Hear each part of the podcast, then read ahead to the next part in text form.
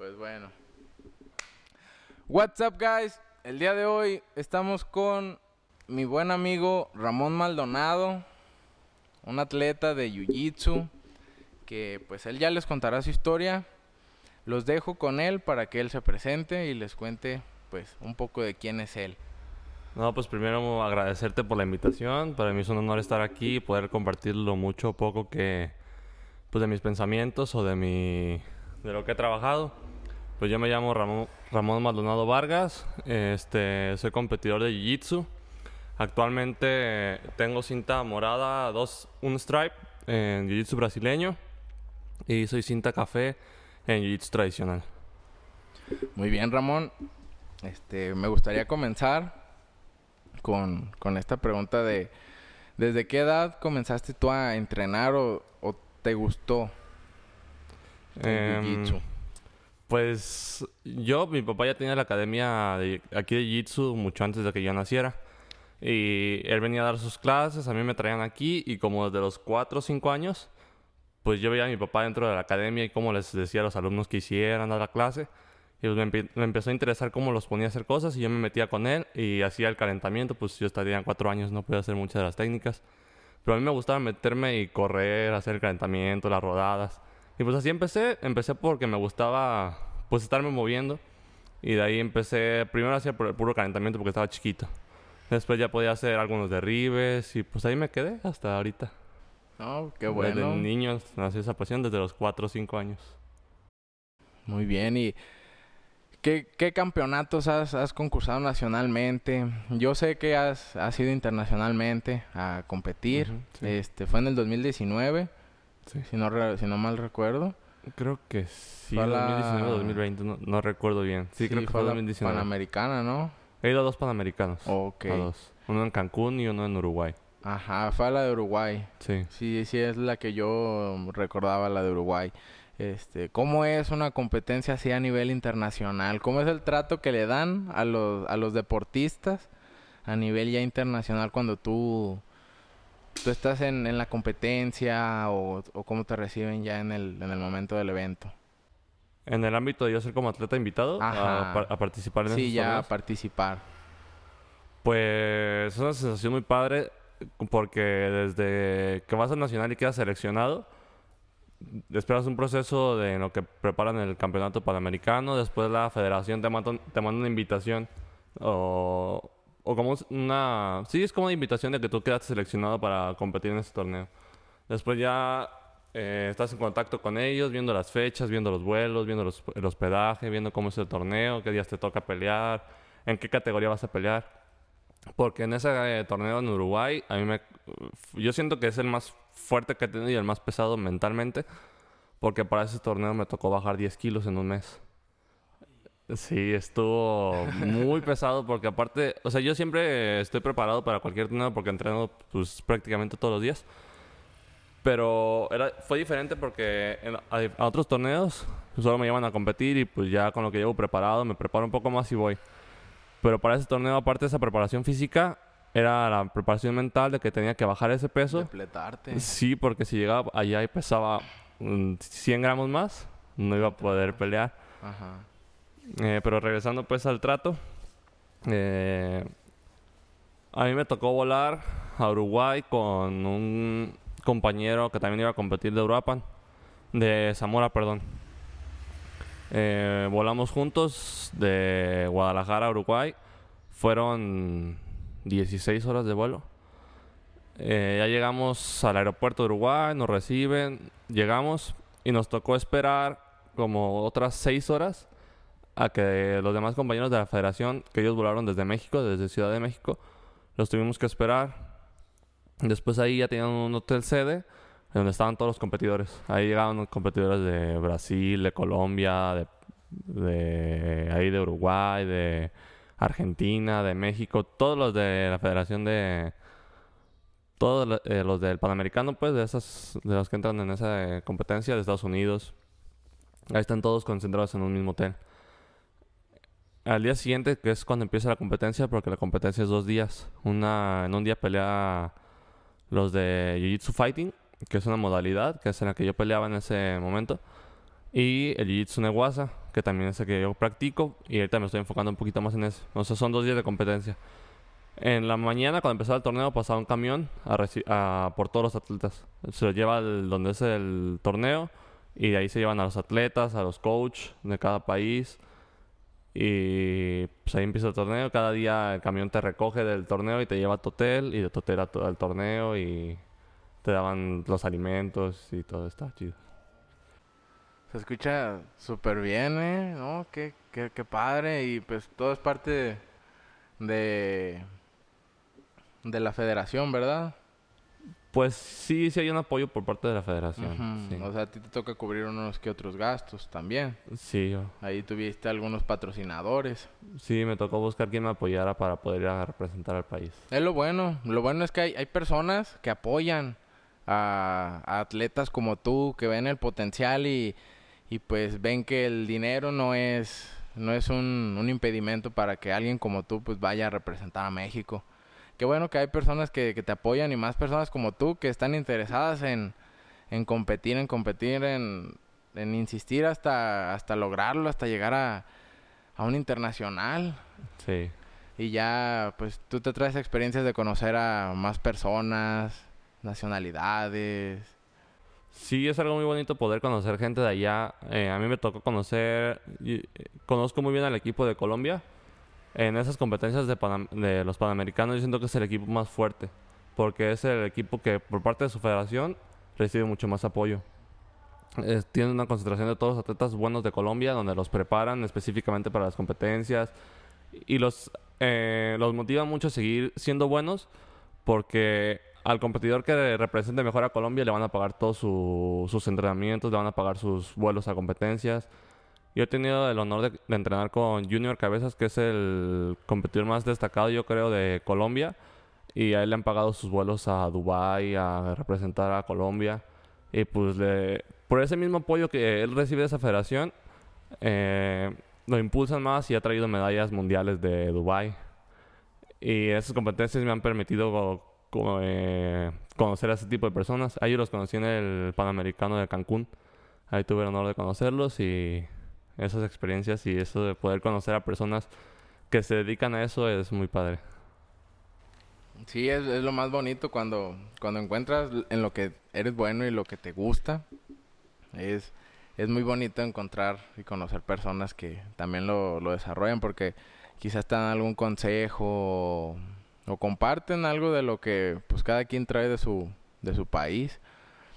Este, en las competencias nacionales, ¿cómo es, cómo es la preparación? ¿Cómo te, te sientes ya al momento de competir? Supongamos en una categoría como en Uruapan, Zamora o ya en una nacional que mm. tengas que ir a clasificar.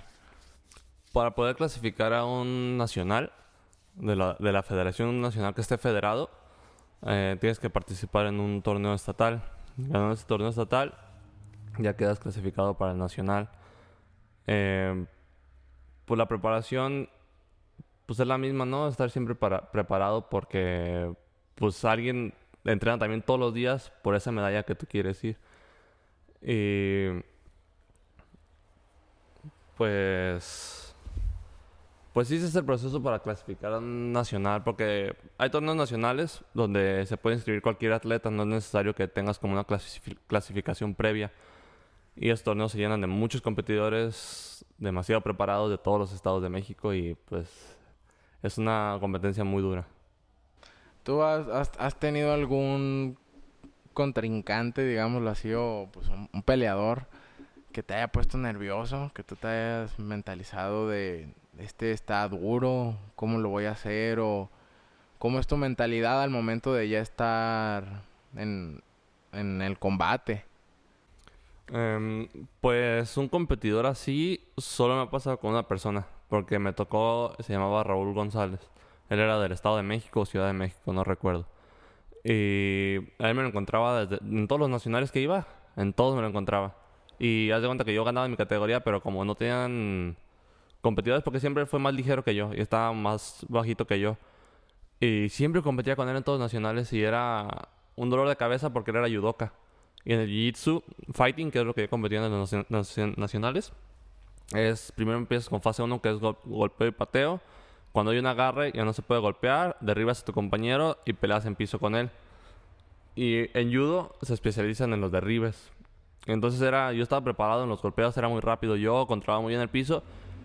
Pero en todos los golpes me volaba porque estaba, eh, la estatura le favorecía, el entrenamiento le favorecía. Y en una pelea en piso, casi casi la tiene ganada, no al 100%, pero la tiene ganada el que derribó. Porque si tú lo derribas vas a quedar por encima de tu compañero. Y todos los nacionales me tocaba contra él. Era ir a un nacional y ya sabía que me iba a tocar contra él. Y yo siento que esa fue la persona con la que me topaba más, yo creo. Pero eso, eso a ti te motivaba más a, a mejorar más, ¿no? Sí, sabía que tenía que mejorar en esa parte de los derribes. Sí. Era nacional, derribes. Me tengo que enfocar en esa parte. Sí, sí. sí. Y también en los otros aspectos, porque por ejemplo decía, en gol- golpeo y pateo, yo sé que le puedo ganar, entonces me tengo que motivar, entrenar más para también seguirlo dominando en esa parte e igualarme con él en la parte de los derribes. Y pues con todos los atletas, siempre que vas a ir a un torneo, unos días antes suben los brackets, que es con los que vas a pelear en tu categoría. Y pues a mí me gusta estudiarlos, ¿no? Ver al no- el nombre de la persona y ver si lo encuentro en redes sociales. Y ver si... Qué es lo, cuál es su juego de jiu pues, ¿no? Para yo saber con qué pelearle o en qué defenderme. Y pues sí, es, es analizar a tus, a tus rivales, ¿no? Que siempre cambia a la hora de una competencia, pues, porque el jiu-jitsu es muy dinámico. Si tú ves que a una persona le gusta, por ejemplo, atacar piernas, eh, puede ser que tú en esa competencia no le des las piernas, pero él también sea bueno atacando los brazos, por ejemplo. Y pues es muy dinámico, tienes que estar preparado para todo tipo de situaciones. No, pues suena demasiado interesante ir a una competencia de jiu-jitsu nada más como espectador. ¿Tú has ido a, a, espectar? Me cuentas antes de comenzar el podcast que, que pues ya tienes tú a unos que, que tú estás entrenando y que piensas llevarlos a, a otras a competir y a compartir conocimiento con, con otro grupo. Sí, yo ahorita estoy dando clases martes y jueves aquí en la academia de grappling, que es Jiu-Jitsu sin gi. Es con un short y una rash guard, nada más. Y ahorita tengo un equipo con el que vamos a ir a competir, eh, si Dios quiere, este sábado. Es una tornea, un torneo en León. Y vamos a ir a competir con mis muchachos. Y pues ahí me va a tocar ser competidor y ser coach. Yo voy a tener que competir al mismo tiempo cuando ellos compitan, pues decirles que hagan y echarles ánimos. Y pues eso ya me había tocado. Pues también mis hermanas compiten. Y me tocó en un torneo en el Nacional Infantil. Mi hermana fue a competir y otros alumnos aquí de la academia y ahí yo era referee y también pues, me tocó escuchar a mi hermana a veces. Eh, yo empecé a dar clases a los 16 años más o menos en la Casa de la Cultura y ahí tenía un grupo de niños. A esos niños los vinieron a competir algunos aquí al estatal, ganaron. Los llevamos al nacional. El nacional llevé a tres, a tres niños, a tres alumnos. Eh, estaban chiquitos, creo que una niña tenía como 6 años, otro tenía 10 años. Y los tres trajeron medalla de oro del nacional. Y pues ahí me tocó coacharlos y pues es una parte también muy bonita. Aparte de ser competidor, el poder enseñarles y ver a tus alumnos sobresalir está muy chido. Qué bueno que te ha tocado traer, traer triunfos con, con tus atletas.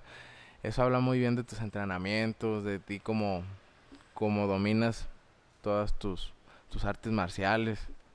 sí se le llama así, ¿no? Sí, es un arte marcial. Es un arte marcial. Sí, sí.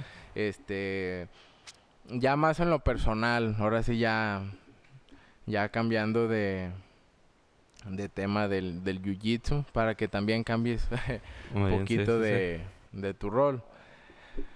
Tú como persona, ¿cómo, cómo te motivas día a día para, para entrenar, para comer bien, para no, no dejar de dedicarte a- al jiu-jitsu? Pues, pues yo ya lo agarré como hábito, o sea, no puedo un día estar sin hacer ejercicio porque siento que no aproveché el día. O si un día no entreno, aunque sea correr, sé que un día no, no mejoré mi condición física o no me estuve preparando más. Porque uno como atleta, pues, siempre busca como, pues, sobresalir, ¿no? De ser bueno en lo que haces. Y pues eso me motiva desde que me levanto, pues voy a trabajar. Y digo, después de trabajar, ¿qué voy a hacer? Ah, pues tengo tiempo, voy a ir al gimnasio y me voy a ejercitar, hacer un poco de fuerza, resistencia. Después de ahí, pues tengo clases, estoy ahí tomando clases y digo, yo, más tarde, ¿qué puedo hacer? Ah, pues tengo entrenamiento de jiu-jitsu. Y pues voy, me entreno. todo el día estoy pensando como de, ¿qué puedo hacer más tarde de, de entrenamiento? Por ejemplo, en, ahora que estuve de vacaciones, tengo- tuve dos semanas de vacaciones. Y dije, en estas horas que normalmente estaría en clases, en ese tiempo, ¿qué voy a hacer? Ah, pues déjame, voy a nadar. Y esas dos semanas estuve nadando, mejoré mi respiración a la hora de competir, sí sentí que mejoró. Y pues es, eso es lo que me motiva, ¿no? Como buscar qué hacer para poder mejorar, mejorar más, mejorar más. Y ver en redes sociales gente que me motiva, qué hábitos tienen ellos, normalmente cómo entrenan, a qué horas entrenan, cómo invierten su tiempo. Y pues sí, estar buscando qué me puede mejorar. Me comentas que tienes pues amigos competidores de otros estados de la República. Eh, ¿Tienes tienes contacto con ellos? ¿Has ido a visitarlos? ¿Ellos han venido? Pues sí, en competencias, en entrenamientos he conocido varias personas de Ciudad de México, de, pues de, muchos estados conozco personas. Por ejemplo, me tocó conocer eh, a un muchacho que se llama Luis González, que él ganó el mundial en cintas azules el año antepasado, 2017-2018 creo. Él ganó ese torneo y a mí pues me motivó, ¿no? Porque es un muchacho joven, tiene, en ese momento tenía 20, 21 años creo y ganó el mundial. Y pues me motivó y dije, ah, pues él pudo, lo, invito a mi academia, lo invité a que diera un seminario aquí en Los Reyes. Nos dio un seminario, muchas técnicas, muy padre todo. Seguimos en contacto y ahora el torneo en León, pues él vive en León, me puse en contacto con él. Él va a competir, nos pusimos de acuerdo un día antes, vamos a ir a rolar con, su, con él, con unos amigos de él. Yo voy a ver a mis alumnos. Ahí nos invitó a su casa, él tiene un tatami, en que, que es en lo que entrenamos me dijo que él va a poner su tatami, que ahí compitamos un rato y pues esas amistades las se generan por el jiu-jitsu, ¿no? Esas experiencias, ese contacto con otros amigos. compartir conocimiento del, o sea, si tú ya sabes sobre, sobre algo, reforzarlo, o quizás si estás débil en una parte que te la digan, desde, sí, claro. desde un día antes también para que tú te mentalices, ¿no? Sí, por ejemplo, yo, una parte que tengo que mejorar Jiu-Jitsu es la parte de derribes de judo. Y gracias a una competencia conocí a, un, uno de la selección de Colombia que es muy bueno en derribes, en judo. Y él es Durapan. Y antes de una competencia, cuando teníamos nacionales, yo lo invitaba a, que viniera aquí a la academia y con los muchachos que íbamos a ir a competir, veníamos a dar una clase de derribes de judo. Y ahí íbamos mejorando un poco, conociendo a personas que son buenas o que tienen un poquito más de experiencia en la parte que a ti te falta y complementarlas. No, es interesante que, que pues tienes esa mentalidad de, de, siempre buscar más, de siempre buscar mejorar, de siempre buscar el, el estar más adelante que, que tus contrincantes. Por lo que me dices, siempre tratas de estar un paso adelante, aunque sea en tu día a día, tratas de estar un paso adelante. Pues sí, sí, sí me gusta estar preparado para lo que venga, eh, enfocarme en lo que siento que podría ser una debilidad una competencia con la que me podrían ganar eh, y pues buscar eso, porque por ejemplo, no sé, algo que he implementado en mis entrenamientos, ahora que doy clases, algo que me pasaba mucho a la hora de la competencia, yo podría estar en un entrenamiento compitiendo una hora, una hora sin parar compitiendo, compitiendo, compitiendo, y a la hora de una competencia llegar, competir y al minuto de esa competencia estar cansado, estar sin respiración, estar con los brazos entumidos. Y eso es por el estrés de la competencia. No estás 100% enfocado en que tú sabes que tienes esa resistencia. Estás enfocado en no quiero que me gane o así, controlar mi componente. Y como empecé a analizar que eso me pasaba en varias competencias, lo que implementé en mis entrenamientos es una clase de competencia que es competir ya cansado. O sea, me canso antes de competir, estar ya con la respiración cansada, agitado, y así empezar a competir. Ya cansado, seguir compitiendo. Y pues es fijarte en las debilidades que tienes o en qué puedes mejorar para estar preparado para una competencia. Oh, suena, suena muy, muy, muy disciplinado de tu parte. Este, ¿qué, qué te gusta a ti? ¿Qué, qué otros deportes ves? ¿Qué, ¿Qué sueles ver en tu día a día o escuchar? Pues de deportes me gusta mucho. No soy mucho de ver deportes en la televisión lo más que he podido ver o que más me gusta ver es el UFC. Me gusta ver MMA. Eh, en mi día a día, pues me gusta correr. Me gusta salir a correr con audífonos, escuchar música. Nadar me gusta mucho. Me gusta. Hace poquito empecé, hace como un mes empecé a nadar. Y me está gustando mucho. De hecho, me encargué unos, audífonos para motivarme más en nadar. Eh, me gusta entrenar, ir al gimnasio. Me gusta mucho el gimnasio también. Y pues yo siento que son los deportes que practico, no practico otra cosa. De vez en cuando juego fútbol, pero muy poco, nada más con mis amigos cuando me invitan. Y pues sí, es lo más o menos lo que hago. La música es algo que es fundamental para mis entrenamientos, para motivarme. Eh, escucho música entrenando, escucho música cuando no entreno para motivarme, para cuando voy a entrenar. Escucho música todo el tiempo, traigo audífonos todo el tiempo y yo siento que sin música no estaría motivado. Es algo que me motiva a seguir, a estar activo, no sé. ¿Y, a ti qué música te gusta? ¿Qué, ¿Qué, es lo que te motiva? Por ejemplo, antes de competir, ¿qué música pones para, para mentalizarte de que ya voy a competir y... Pues a la hora de competir, no tengo una música específica que me guste, es más bien una música que ahorita en el momento me eh, transmite algo que me gusta, que me guste, que me guste para estar como a gusto escuchándola. A veces eh, escucho música como electrónica para estar más activo, motivarme a la hora de competir. En el torneo pasado que tuve en Guadalajara, me puse música más tranquila y me puse música así como relajación, me calenté primero, me acosté, puse música y estuve relajado para cuando de escuchar mi nombre, meterme a competir con la mente en blanco, estar tranquilo. Pues también estas son experiencias y ya dependiendo de la competencia, veo qué música se me acomoda más. A la hora de entrenar escucho música más movida, como no sé, electrónica, que me motive. En mi día a día escucho más rap, yo siento que es lo que más escucho. No, pues qué bueno, yo también me, pues, me encanta el rap, el el sueño que tenemos aquí con mi productor pues es en algún momento entrevistar a algún rapero famoso, un rapero grande que, nos aporte algo, algo bueno y, pues conocer a esas personas que, escriben esas canciones, como dices tú, a nosotros nos transmiten algo. Que cuando tú la escuchas, a ti te transmitió algo y la estás escuchando y escuché y escuché y escuché. Hasta que llega un punto en el que te enfadas y escuchas otra. Y después como que tu cabeza dice, y si escuchas otra vez la misma, y ya otra vez la escuchas, pero ya te vuelve a gustar. Sí.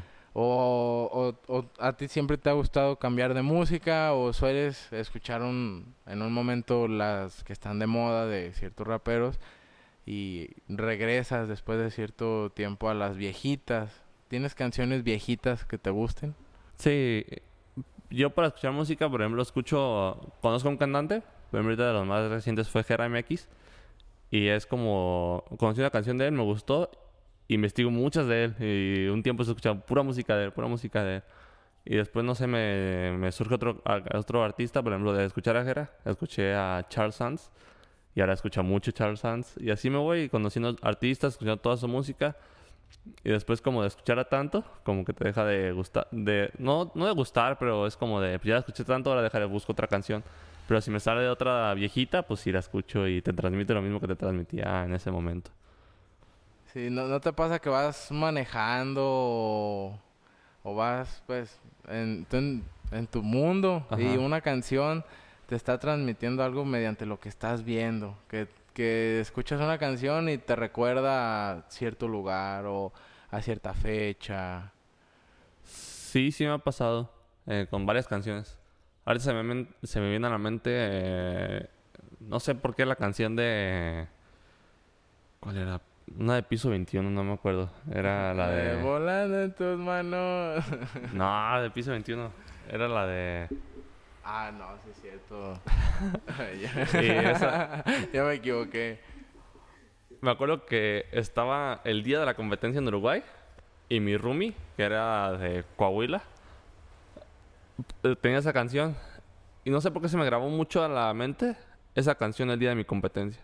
Y la escucho en la calle o es la escucho y me acuerdo cuando estaba en Uruguay.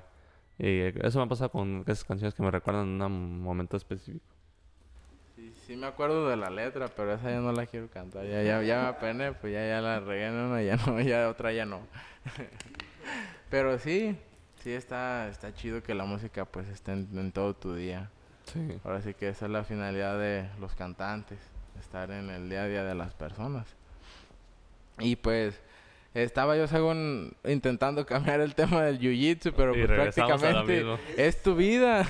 no podemos dejar de hablar de él porque pues es en lo que gira toda tu vida realmente. Entonces, pues ignoren lo que dije de que íbamos a cambiar del tema del jiu-jitsu. Pues puede que salga algo porque es parte de la vida de, de Ramón. No hay algo que que quizá le pregunte y no le recuerde que entrenó, entonces, pues ya, este, tú como atleta, pues tienes la mentalidad fuerte, al parecer, este, siempre estás intentando mejorar. Eso de la natación, sí, sí suena, suena chido, suena, suena chido que te hayas comprado hasta unos audífonos para seguir haciéndolo, para, para que no te enfadaras. Eso, eso es lo chido. ¿Y ahorita qué estás estudiando? Ahorita estoy estudiando licenciatura en contabilidad pública y finanzas en la Universidad de Montreal. Muy bien, y, ya tienes visto un trabajo que tú pienses o piensas ser tu individual. Pues me gustaría ahorita trabajar en alguna empresa o en algún despacho. Ahorita estoy en un despacho haciendo mis prácticas, pero me gustaría primero acabando la, la carrera, este, buscar aprender lo más que pueda, lo más que pueda en, en el ámbito de mi carrera. Y ya que tenga los conocimientos, yo creo necesarios, me gustaría independizarme también y buscar crecer yo como mi propio dueño, no sé, eh, buscar crecer yo por mi propia cuenta. No sé si me gustaría también no solo dedicarme a mi carrera, me gustaría en un futuro dedicarme completamente al jiu-jitsu, ser deportista. Abrir tu, tu propio tu propia academia pues de jiu-jitsu donde vivas. Mm, no, me gustaría dedicarme completamente a competir. Oh, como atleta. Como atleta. Oh, ya, ya, ya te entendí. Sí, en el jiu-jitsu, no en México, en México es muy difícil, no digo que no se pueda, pero sí es muy, muy difícil eh, vivir como competidor. Pero sí se puede, eh, hay muchos competidores de, de, Estados Unidos. Por lo regular, los competidores fuertes de jiu-jitsu brasileño, que es de lo que se puede vivir jiu-jitsu brasileño, la mayoría son de Estados Unidos o de Brasil. Y como competidor hay muchos torneos que te pagan. Allá la mayoría de los torneos en Estados Unidos te pagan por competir. El torneo más grande que se ha hecho de Jiu-Jitsu eh, fue el Spider Corea, que invitaron solo a, creo que fueron, fueron dos categorías, uno de ligeros y uno de pesados, y fueron ocho competidores por categoría, creo. Y el ganador de cada categoría, no, no recuerdo bien la, la cantidad, pero el ganador de esos ocho competidores ganó como dos millones de pesos por ese torneo. Y hay muchos torneos que te pagan también por competir, por ganar. Hay y marcas que te patrocinan. Y pues me gustaría llegar a ese, a ese nivel de competencia para pues vivir de competir, que es lo que me gusta, entrenar, competir. En eso sería feliz. Sí, dices que te gusta el MMA y pues yo también, también me gusta. Está, está chido, me gusta ver las, los combates de la UFC, de, de todas esas de las ¿cómo se llama? La la Ultimate Combat. El Combat ajá, de Jitsu de Cancún. Ajá. Sí. Ese también me, me, gustó el que está comenzando pues el Babo por por su cuenta con con Eddie Bravo y otro... Con Eddie Bravo y con los demás. ¿Tú, ¿Tú cómo ves ese ese proyecto? ¿Tú, ¿Tú irías a uno de esos torneos? Ah, sí, sí, me encantaría. Es un proyecto que se ve muy, muy padre. Y pues da chido que,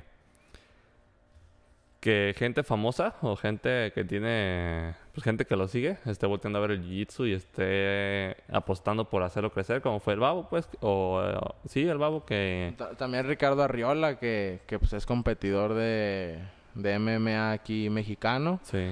Pues él es peleador también ahí en, en, en esa en esa liga, pues, digámosle. Sí, hay muchos famosos que se dedican al jiu-jitsu, demasiados. En Estados Unidos muchísimos famosos entrenan jiu-jitsu.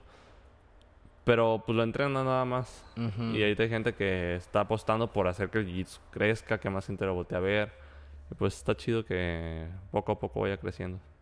¿Hay alguna diferencia entre el jiu-jitsu y ya meterte directo a la MMA?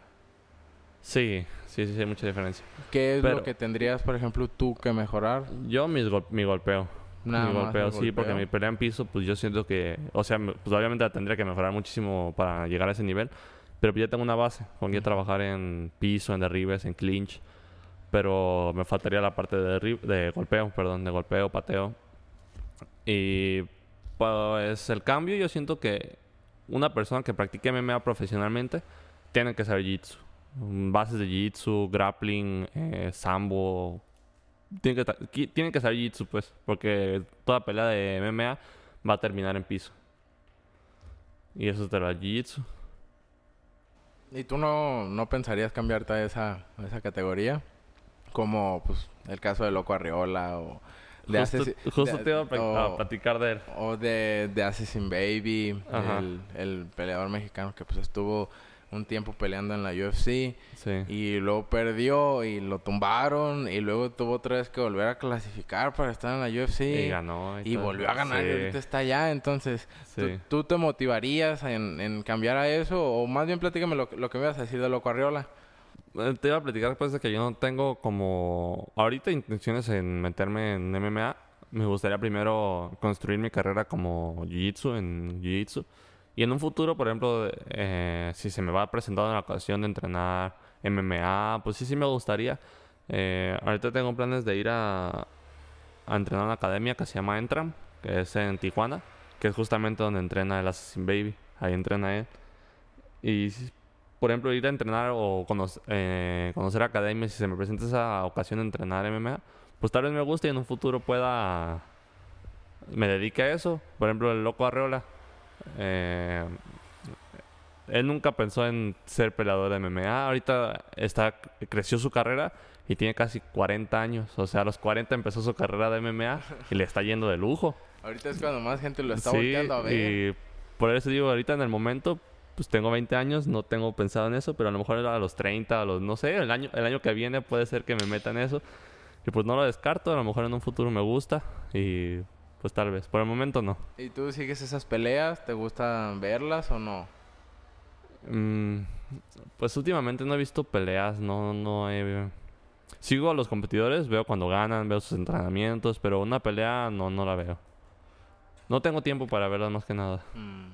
Sí, sí, está bien. Y, y pues qué bueno que los, el mexicano, pues, el de Assassin Baby, pues se tuvo que ir a Estados Unidos a chingarle y, y, le fue bien. Sí, buscar su camino y seguir, pues, peleando, peleando, peleando por lo que quería y sí se puede. Sí, Hay mientras tú te mentalices. Sí. Hay que sacrificar algunas cosas, hay que pues no siempre es como, ah, qué bueno, soy competidor. hay momentos difíciles, hay momentos en los que quisiera estar haciendo otra cosa que yo, yo todos los días a veces de entrenar y, ay, como quisiera quedarme. Salgo de trabajar, salgo de, del gimnasio, salgo de, de mi escuela y, dije, y digo, ay, como quisiera ahorita quedarme aquí en la casa y jugar play, y bañarme o no sé. Pero pues tengo que ir a entrenar o si no, nunca voy a poder lograr lo que yo quiero. Eh, estoy cansado. Por ejemplo, pues entreno todos los días, todos los días entreno. Eh, dan descanso a veces sábado, porque a veces los sábados también hago algo y los domingos sí días de descanso. Pero pues entreno lunes y compito, todos los días compito. Lunes, martes, miércoles, el jueves.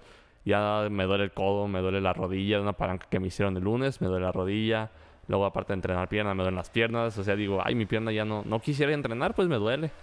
O me duele, lastimé el codo, pero pues si ese día no va a entrenar, pues ese día no va, no a aprender nada, no va a mejorar. Pues es seguir aunque te duela, aunque estés cansado, aunque no te sientas bien, pues hacer algo, aunque sea poquito, pero hacerlo. Esas son las palabras que le, que le darías a, a las personas, ¿no? Pues sí, sí, que se que por muy poquito que hagan algo al día, pero con que hagan algo van a mejorar y y aunque no estés motivado, no estés, a ver si no estoy motivado y estoy cansado, y digo, pues a ver, yo solito digo, no quiero ir, pero déjame pongo música, que sé que me va a motivar. Y más, o menos ahí me voy mentalizando que voy a, entrenar. Y ya llego a entrenar, a veces empiezo el calentamiento con flojera, voy corriendo y ya a la hora de empezar a competir, empezar así, ya, ya te motivas y se te olvida que andabas cansado. Y pues es motivarte a ti mismo, pues, porque si no te motivas tú, pues nadie te va a motivar. Sí, porque ahora sí que tú cuando estabas aburrido, pues te ponías a entrenar. Entonces, Ahora, cuando estás aburrido, pues lo que sueles hacer de nuevo es entrenar.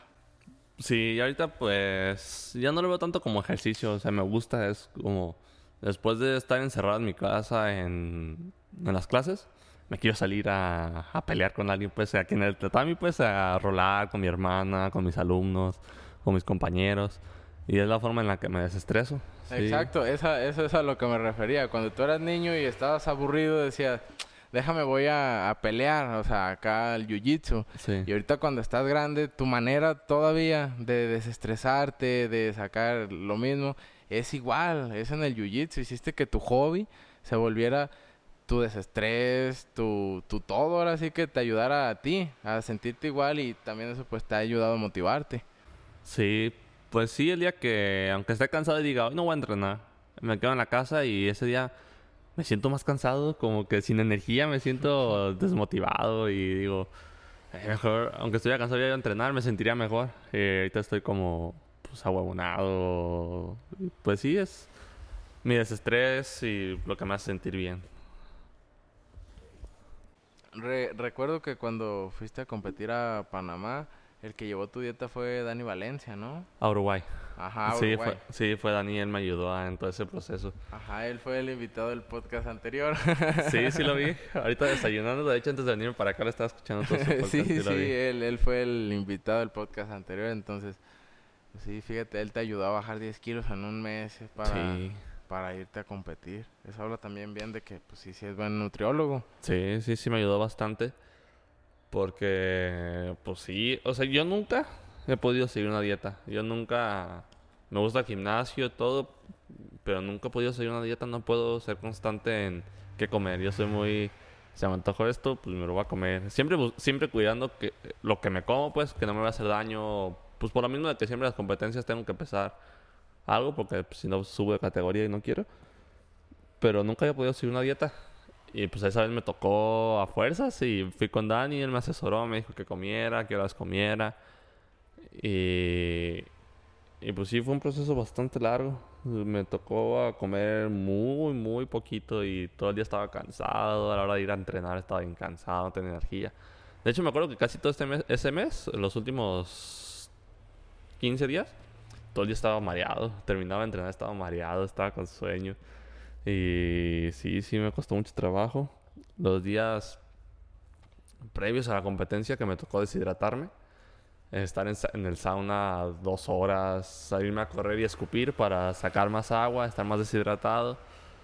Ah, no fue, fue muy difícil y pues yo siento que sin ese apoyo de nutrición no lo hubiera podido hacer. No, Yo también, a mí me gustan las competencias de, de fisicoculturismo. Sí, sí. He ido a dos en, en mi vida y pues espero en noviembre ir a la del clásico Mr. Charro también. Porque, como dices tú, yo tampoco puedo seguir una dieta. yo soy de que... difícil, es la parte más difícil. veo, veo que mi mamá hizo de comer algo que se me antoja y digo, bueno, de comerme tal cantidad de pollito y acá, Ajá. a comerme unos taquitos de lo que hizo mi mamá, Sí. Pues déjame echar un taquito, o sea, le balanceo.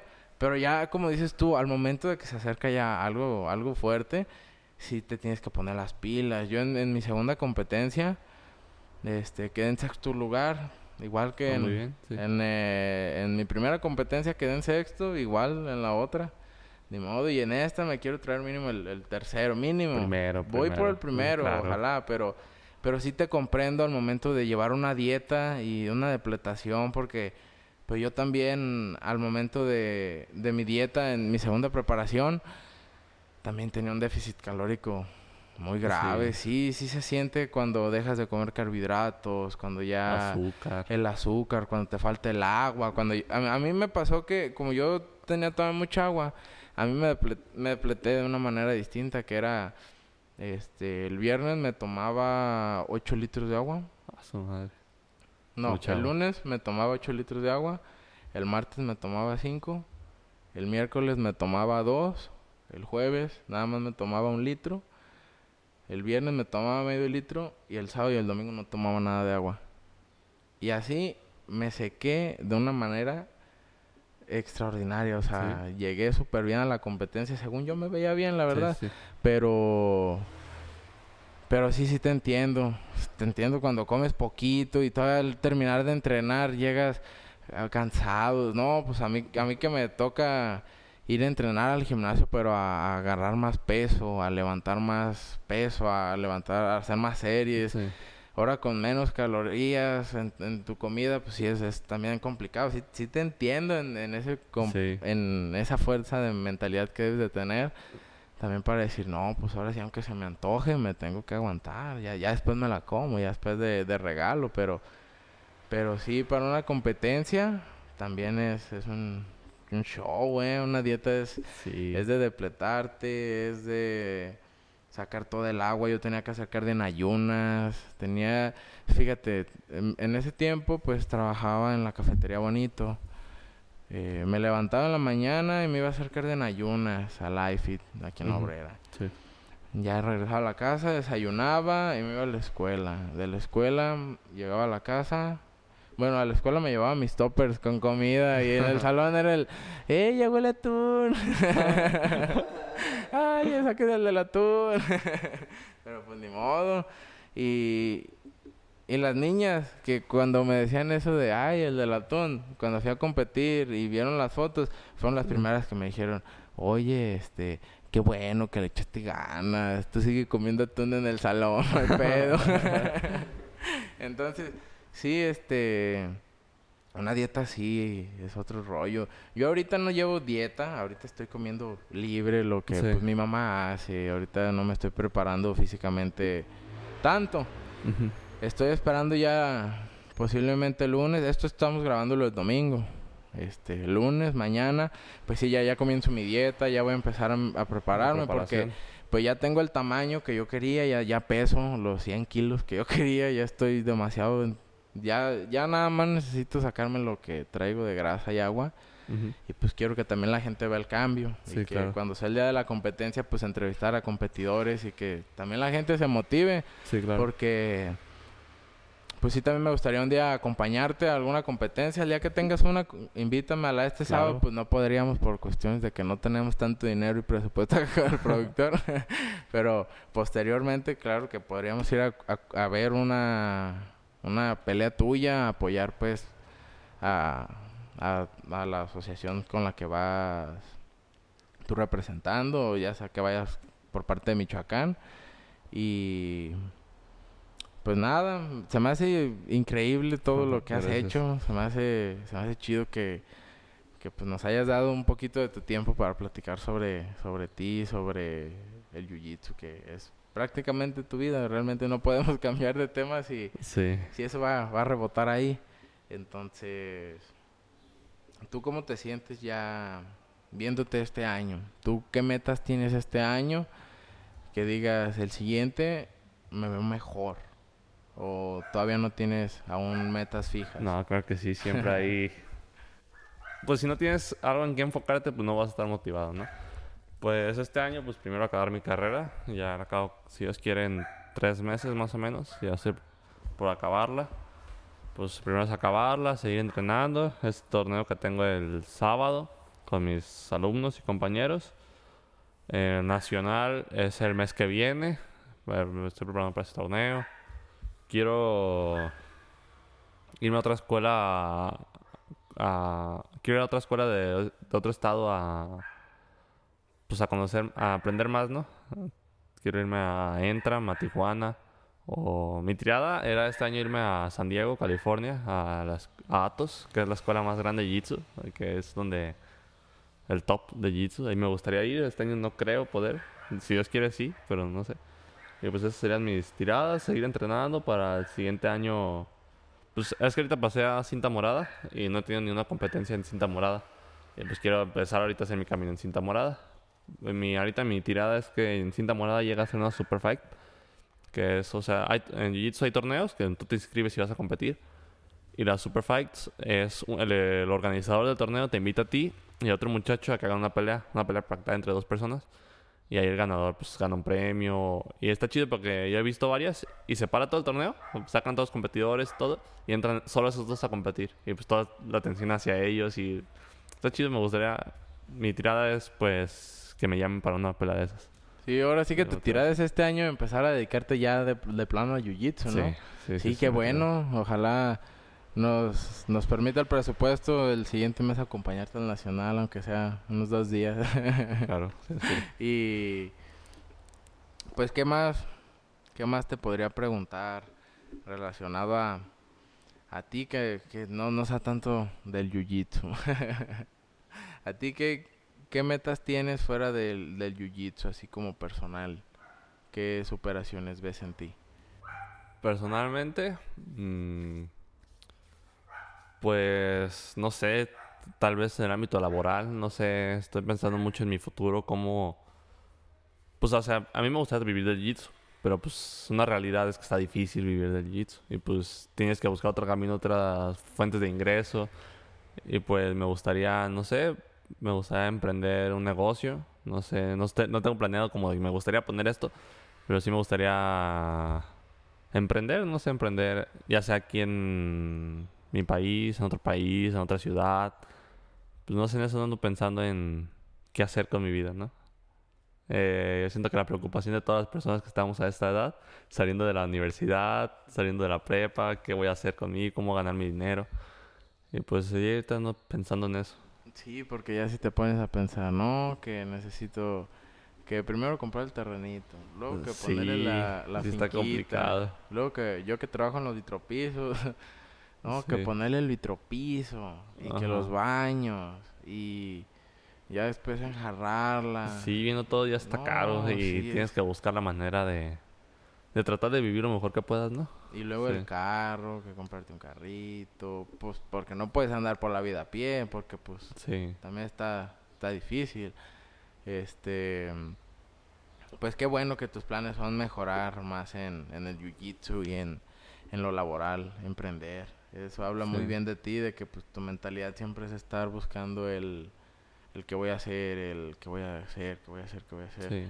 Porque eso, pues al final te está llevando un buen camino. Es parte de tu hábito y tu hábito pues es algo muy bueno. Es algo que a todos los que escuchen esto que les gusta el jiu-jitsu, pues motívense. Motívense a, a no quitar el dedo del renglón. A que si les gusta eso, pues pueden... cualquier cosa que hagan en la vida, pues. Ajá, pueden... ¿Cómo les Es que el ejemplo de Daniel el episodio anterior, él le encanta la música, le encanta la joyería. Él buscó la manera de vivir de lo que le gusta. Tú, que te gusta el jiu-jitsu, estás buscando la manera de vivir de lo que a ti te gusta.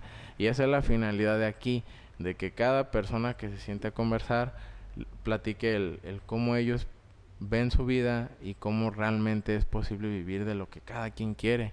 Sí, y ese pensamiento lo empecé a adquirir viendo, escuchando a gente que me motivaba, por ejemplo, no sé, viendo podcast de Jera, por ejemplo, y él nunca se imaginó vivir de lo que vive. Él simplemente le gustaba hacer música, se dedicó a hacer música constantemente y creció y puede vivir de eso. El loco Arreola le gustaba el deporte, siguió haciendo deporte y vive de eso. Eh, y pues así se puede, ¿no? Echándole ganas a lo que puedas y pues eso es lo que te tiene que motivar, que cualquier persona, si le sigue eh, en ese camino, puede crecer. Y pues ellos nunca se imaginaron que fueran a vivir de esa manera, nunca se lo imaginaron y están viviendo así, pues uno por qué no puede. uno por qué no puede soñar, si ellos que no, si ellos que sin pensarlo lo lograron, ahora que uno, que sí lo trabajando en eso. pues Dios quiera que sí se pueda, ¿verdad? Sí. No seguro y si no pues disfrutar eh, que lo estás disfrutar el proceso. Ahora sí que el, la manera de disfrutarlo una vez llegue, no es cuando llegas al camino, sino todo el caminito que recorriste. Sí. Eso es lo bonito de la vida. Cuando te pones una meta, recordar todo lo bonito de ese camino. Claro. Hasta lo malo, tienes que recordar lo bonito, porque si no, pues te no llegado ahí. Sí, porque por ejemplo, tú como peleador, si te quedaras en, en las veces que no derribaste, que te que perdiste, por así decirlo. cuando llegas y llegas hasta lo mismo motivado y pierdes a la primera. Ajá. Si tú te quedaras con esa mentalidad, ahorita no, no serías la persona que eres realmente. Y eso te enseña pues a, a que no eres, por ejemplo, si dices, ah, soy mejor y voy bien preparado cuando llegas y te ganan. Dices, no, no, te, no, que no se te suba, pues. Hay gente que también se está preparando para eso y tú también te tienes que preparar y, y nunca creer que ya sabes todo, pues. ¿Y tú cómo ves las derrotas? ¿Cómo, cómo tomas una derrota? Pues sí, así es duro. Porque pues se supone que tú, no sé, te preparaste seis meses, dos meses, o lo que te hayas preparado y tú vas preparado, trabajaste en todos los ámbitos, llegas a la al torneo, el gasto que haces para ir al torneo y tú dices, pues tengo que ganar, ¿no? Eh, más como, yo siento una presión pues por mis alumnos, y llevo alumnos, es como de, pues tengo que ganar, ¿no? Tengo que hacer una buena participación.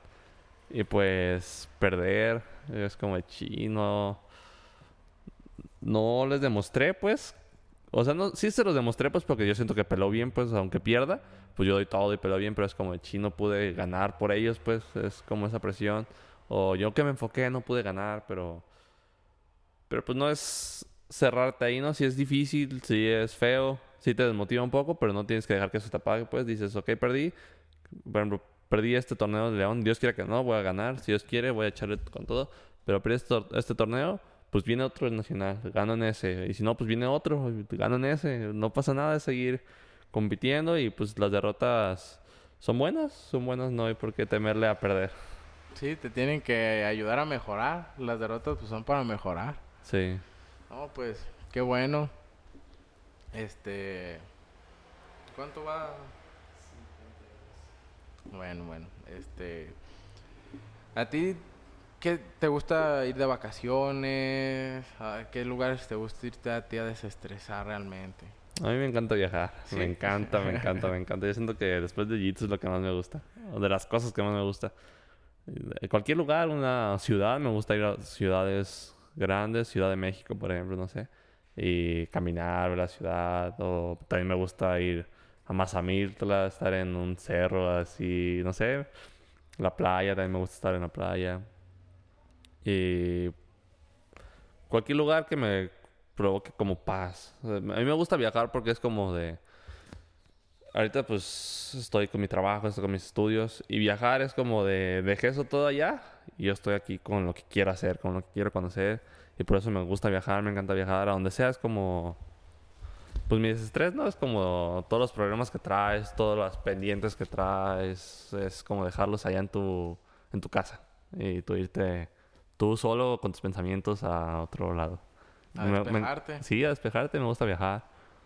Eh, viajar solo, me gusta viajar solo eh, cuando voy a torneos. Últimamente, antes iba con mi papá o con mis hermanas o con, mi con mis compañeros. Pero ahorita yo busqué como seguir creciendo, pues yo solo, no, so- no solo pues, pero como buscar la manera. Y viajar solo es lo mejor, es estar solo contigo mismo. También viajar con, con amigos, con familia, pues es dis- distraerte, es pasarla bien. Me gusta viajar. Todas las experiencias que deja, ¿no? Sí, lo bonito, ya, ya llegas otra vez a lo mismo, pero pues más relajado. Sí. ya llegas Y poco con un montón de experiencias que te dejas de ese viaje. Sí, ya, ya llegas a lo mismo, pero pues un poquito más bronceado, ¿verdad? Sí. Es lo bueno. Y aquí en los, aquí pues vivimos en Los Reyes. Aquí muchas veces he visto publicidad contigo. eres una persona recurrente aquí en publicidad. Porque pues sí, físicamente pues eres el, el, el estereotipo de una persona que sale en un comercial. Entonces, pues ¿qué se siente que te contacten para publicidad o, o, o todo cómo te lo dicen? Pues es raro, no sé, cuando llega así como de, "Hey, vamos a hacer esto. Pero el, el último que hice fue en la Montreal. Me mandó un mensaje, hey, vamos a hacer publicidad a la universidad, ¿quieres venir? Y yo como, ¿yo por qué? No sé, no sé. Digo, pues sí, y pues ¿por qué no? Siempre digo, ¿por qué no voy a ir? O ¿por qué no voy a hacer esto? ¿Por qué no? Y pues sí voy y sí es raro, como que como ser el centro ahí de, ponte así, ponte así, o... Sí, sí, sí da nervios, yo soy muy penoso pues y... Pero está chido, está... También vi uno para óptica, ¿verdad? Ah, también sí me dijeron que Sí, van unos óptica. lentes. Ay, yo sí. Sí, los lentes que traigo puestos ahorita. no, pues está bien. También lo voy a poner en la descripción que óptica patrocinó eso. a ver si nos patrocinan aquí en Ojalá. el podcast, ¿verdad? que nos den unos lentes también ocupamos, ¿eh? Pero, no, pues qué bueno que, que te buscan pues para publicidad. Eso también ya te ayuda a ti a seguir en forma. A no decir, ay, pues me voy a descuidar porque si no, pues ya no. Pues no sé, nunca lo he pensado en ese... Ah, ¿no? No, no, nunca lo he pensado en eso. O sea, yo hago ejercicio porque me gusta. Y pues me ha tocado que me avisan, que me llaman pues así como para... No sé, para... No no me gusta decir modelar porque pues no modelo. Pero Para una sesión de fotos. una sesión de fotos o que me tocó hacer un, como una pasarela en la plaza con trajes de diseñador y tal pedo. Y pues me llaman y es como de pues... En bachilleres ganaste de Mr. Ah, sí, Bachilleres, también. ¿verdad? Y a mí, yo me metí porque me obligaron mis amigos. Así como, no te metes, no te metes. Y yo, no, la neta no. Y me dice un amigo de Tocumbo, si tú te metes, yo me meto. Y yo, ah, pues, pues, ¿por qué no? Pues ya hay que darle. Y pues sí, gané. Estuvo chida la experiencia. Ay, qué nervios me dieron. Sí, es. A, a mí no me- Yo soy muy penoso, pues. Ahorita estaba bien nervioso antes de grabar el podcast. Eh, esa vez que me tocó pasar enfrente de toda la prepa y hablar y presentarme, no, no, me- da mucho, mucho nervio, me da mucho nervio. A pesar de que pues, se supone que sé hablar en público porque pues doy clases, les digo qué hacer y así. Pero no, hablar en, así en, en público o aparecer en público sí me da mucha pena. No, pues sí, ya eh, no es lo mismo decirle a 10, 15, 20 alumnos que hacer a tre- pasar ahí 300, todo- te met- 500 a la alumnos que estaban adentro de la hacienda. Este, Sí, yo también participé mucho. en lo de Mr. Bachilleres dos, dos años. Sí. Sí, quedé en segundo lugar los dos años. Pero en el, en el segundo que me metí, yo no me metí por gusto, yo me metí por, por mis Sí, yo amigos. tampoco me metí por Sí, gusto. me metí porque... Tú chido, pues, pero... Yo- quería que ganara mi, mi amigo Claudio. Yo, Claudio. César. Sí, Sí. Él, él yo lo quiero mucho, es mi mejor amigo. Y Sí. Yo quería que él ganara. Yo sabía que él físicamente pues estaba más guapo que yo y que él iba a ganar, nomás que él no se animaba.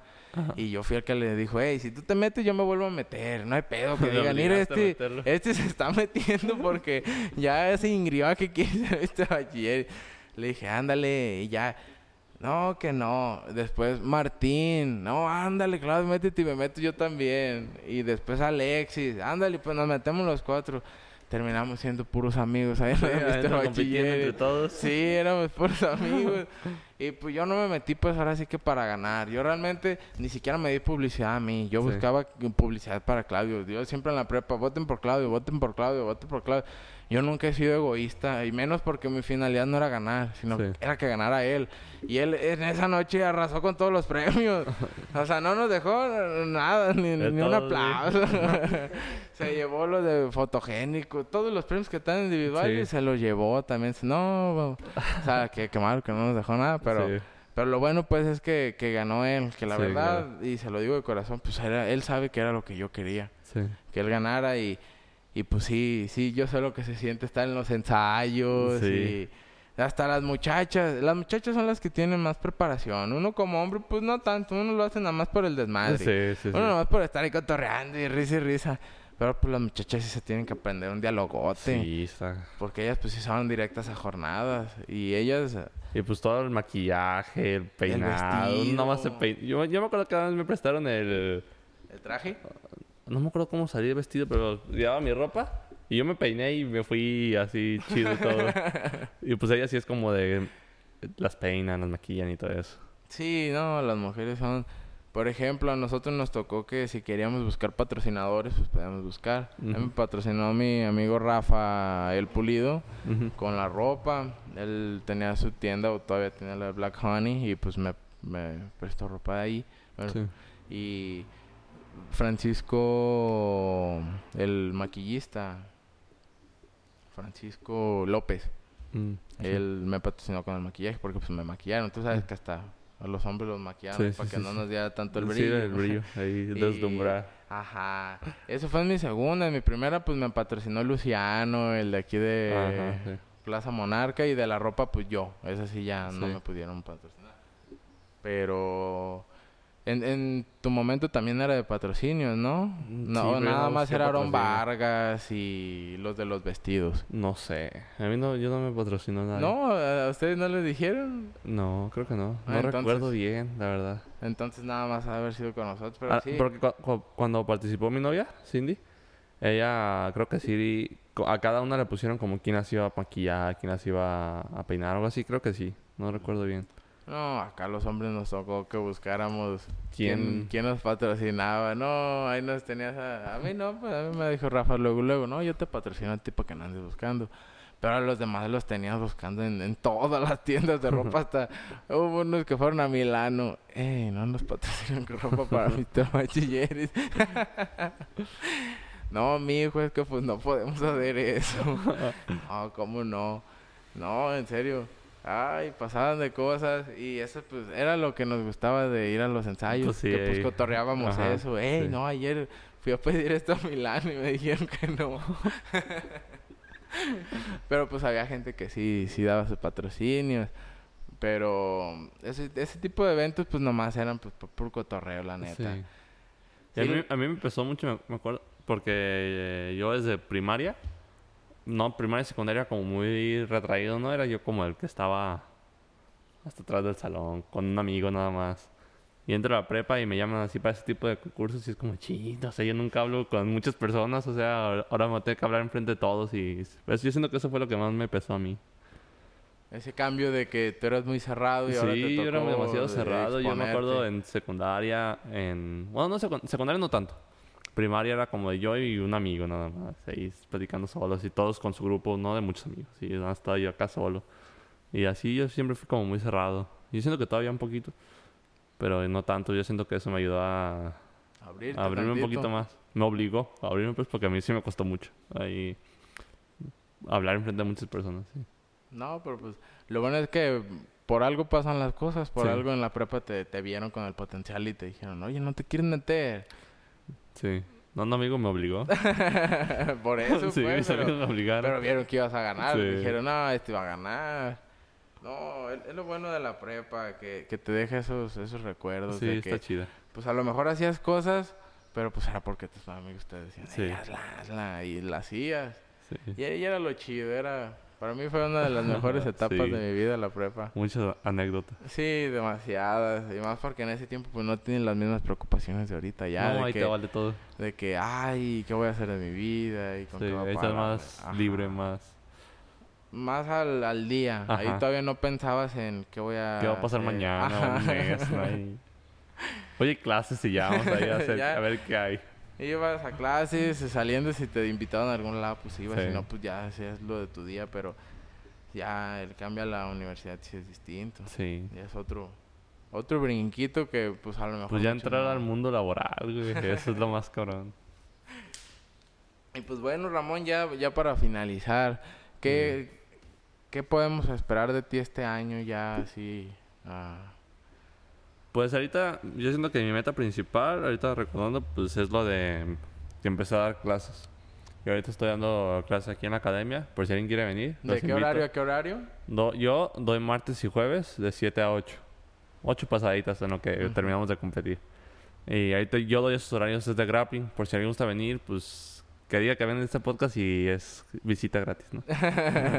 o, si- es- o- o mejor si se quieren este meter y pagar la mensualidad, pues nomás les haces ahí un descuentillo Que para digan que vengan por parte de aquí. Claro. ve- si dicen vienen por parte del podcast, les van a hacer un descuentillo. Si nomás quieren de visita calar, a ver qué, Gratis qué- cómo es. visita. Pues aquí Ramón nada más. Anímense, anímense. Yo, yo sí. Sí. voy a venir. Yo estaba buscando dónde meterme a hacer jiu-jitsu, pero primero quiero bajar de peso. No, no quiero caerle arriba a un, a un contrincante.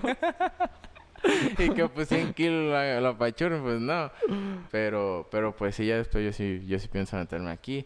Sí, esa- esas clases son con short y una camisa rash guard como las del gimnasio y es pelea.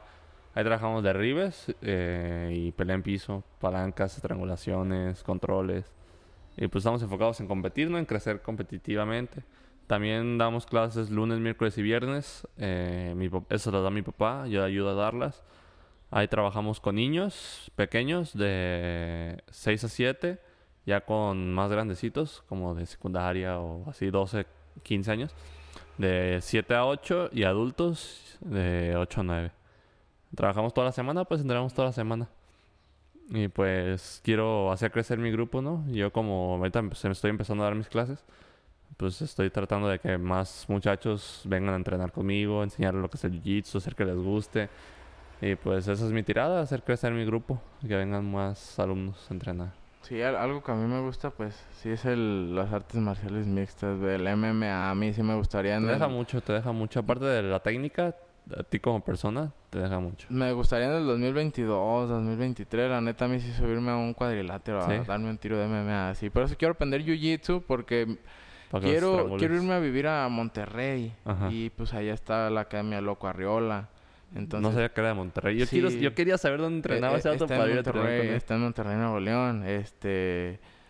Busca, búscalo y ahí está. Sí, sí lo sigo, pero no había visto- ¿Cómo ves en. Monterrey? Yo, yo me quiero ir a vivir a Monterrey porque quiero entrenar con él. Él entrena pues todo el día. Primero te da box, luego Muay Thai, luego Muay Thai, Jiu-Jitsu.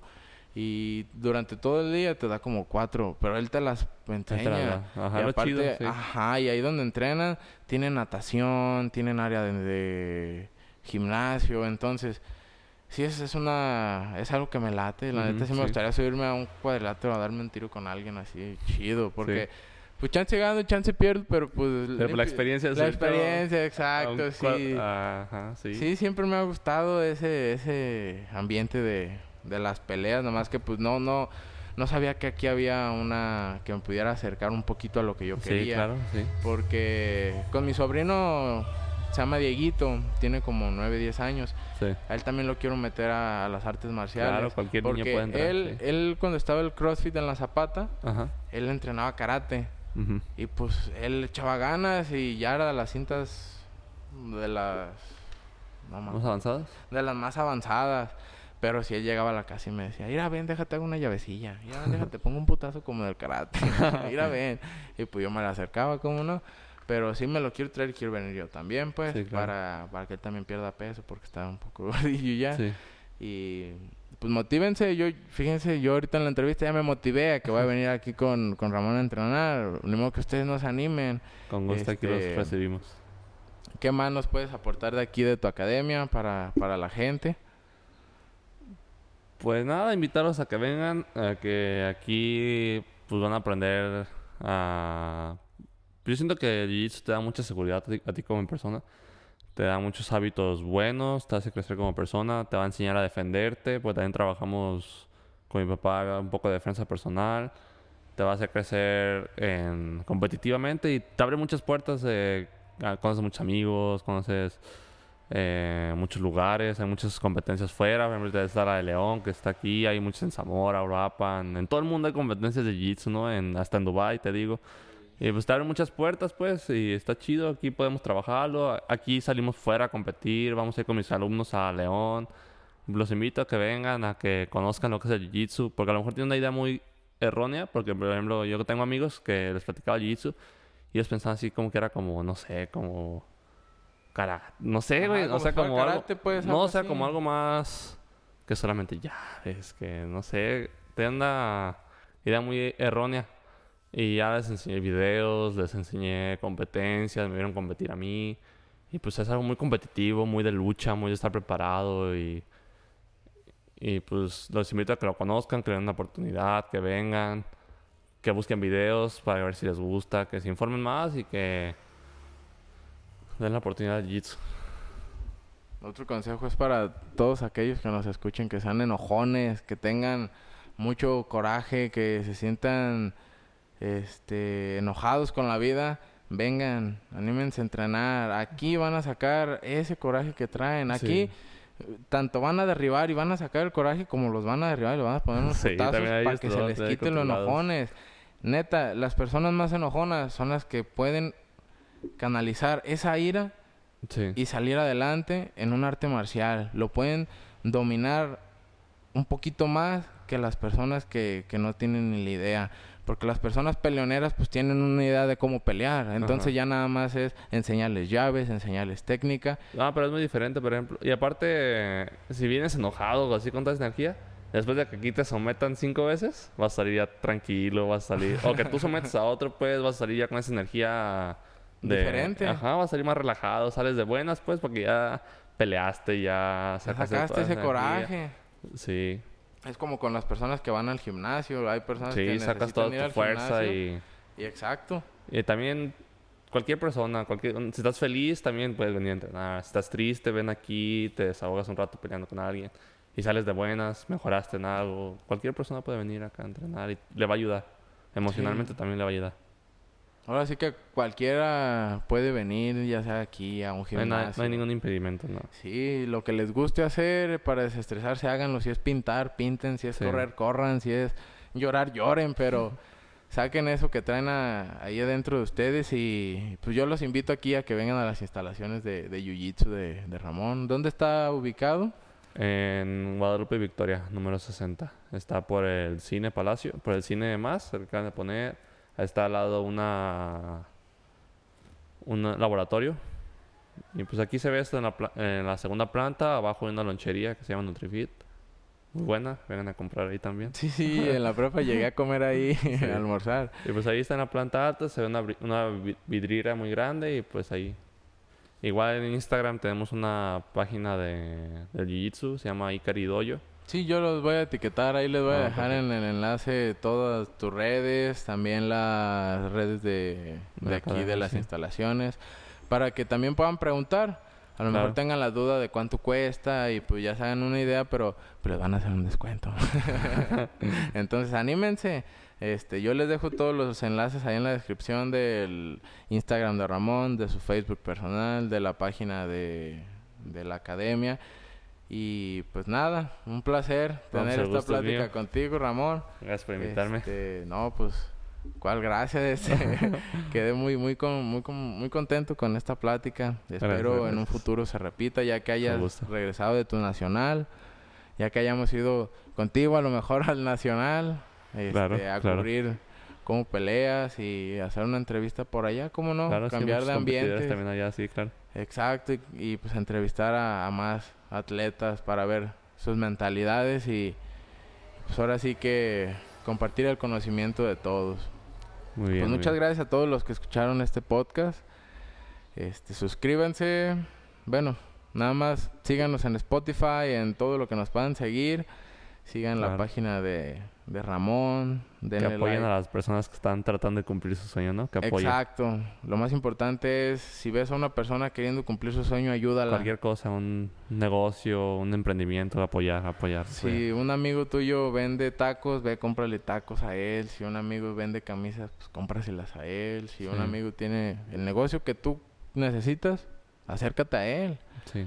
Entonces, pues muchas gracias. Este, gracias a todos los que se quedaron hasta el final de este episodio. sí, gracias. Este, pues si los molesto tomándole captura en Spotify, yo se los voy a repostear y pues también si necesitan una de entrenamiento personalizado, mándenme mensaje a mí, pues sin costo. Ahora sí que nada más súbanlo a sus historias que están escuchando el podcast y el entrenamiento personalizado pues ya va de mi cuenta. Muchas gracias a Ramón de nuevo por este capítulo invitarme. tan, grandioso. Y pues nos vemos en el siguiente, chicos. Gracias. gracias. Chao.